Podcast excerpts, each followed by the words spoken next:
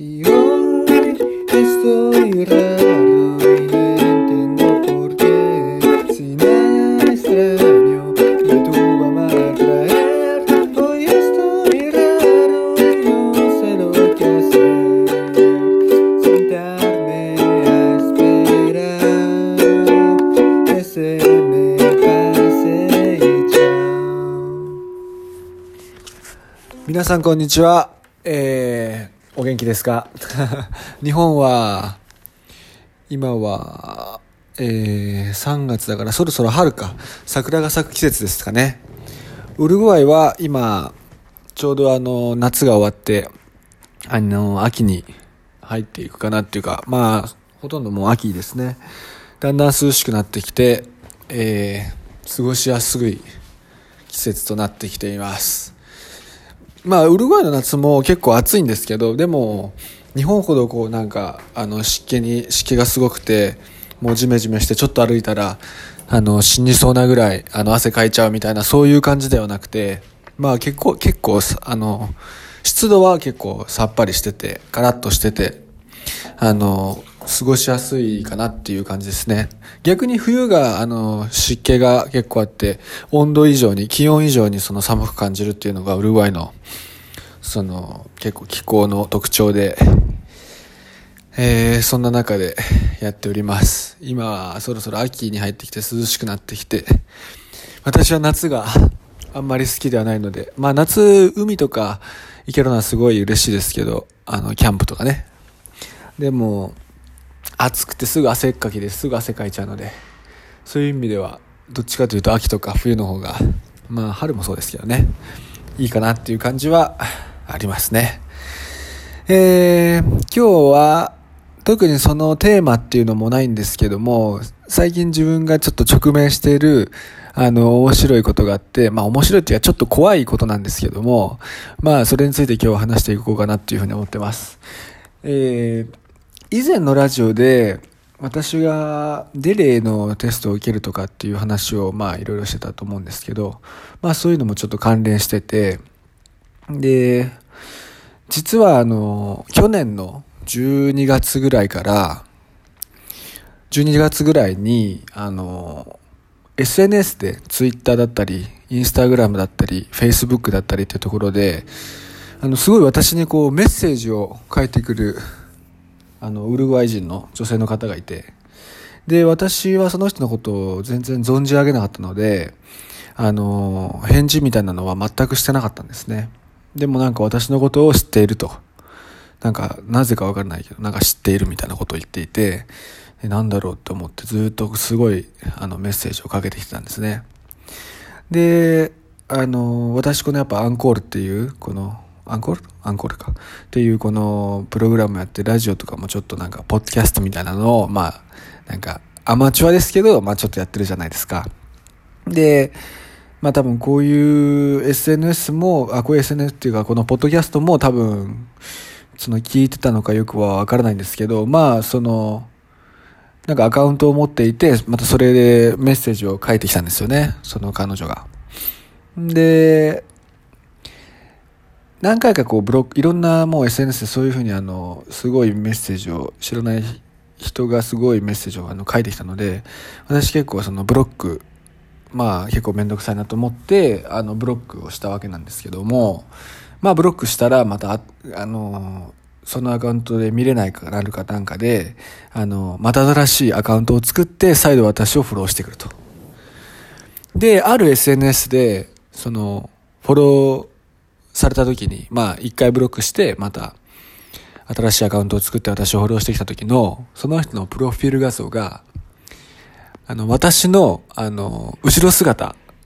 の写真だったんですね。ちょっとあの、ぞっとちょっと寒気がして、わ、私知らない間に後ろ姿を写真で収められてたのかっていう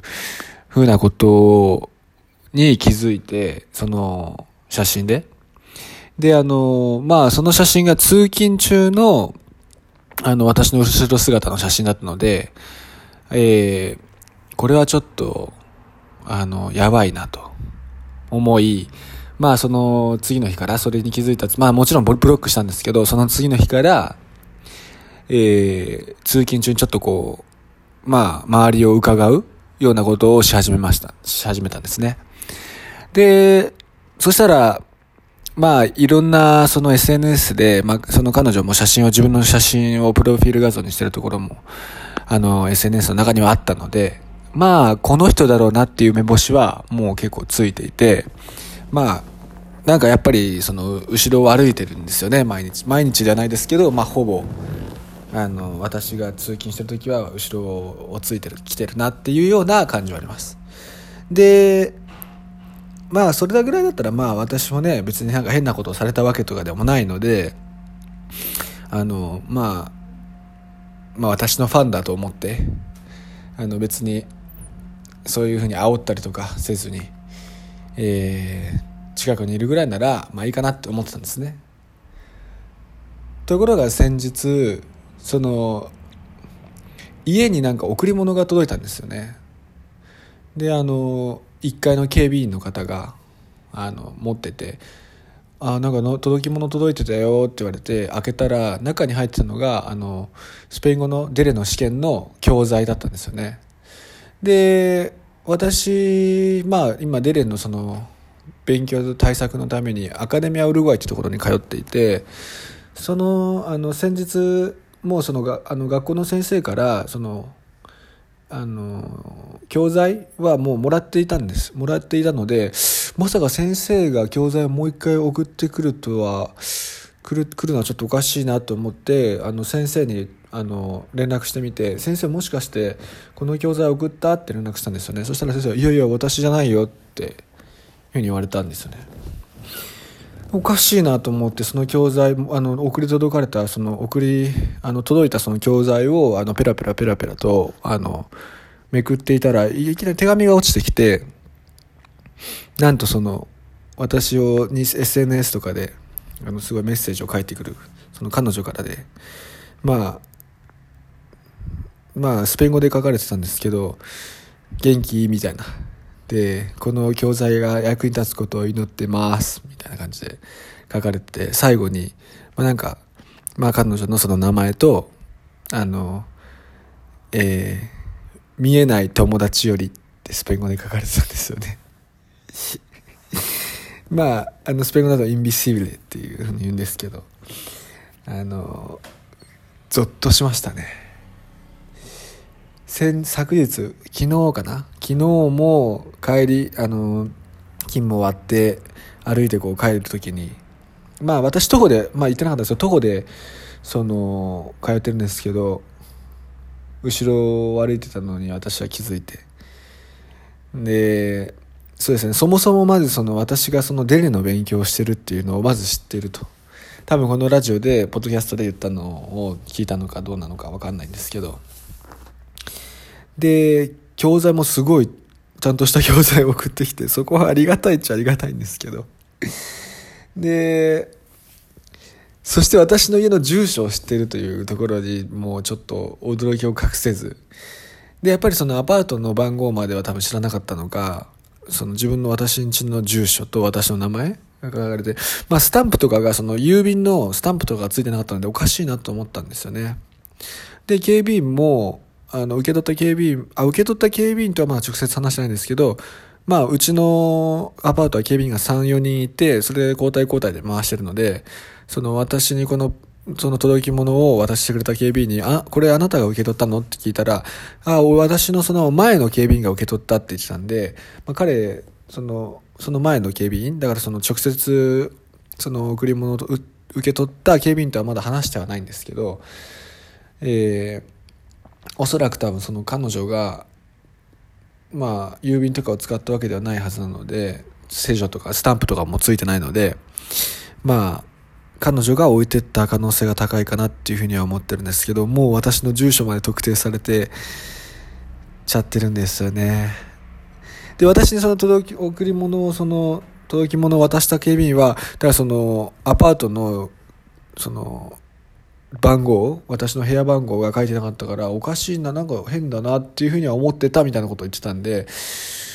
うん。だからまあ普通の人だったら私になんかも物を送るってなったら私のアパート番号ね、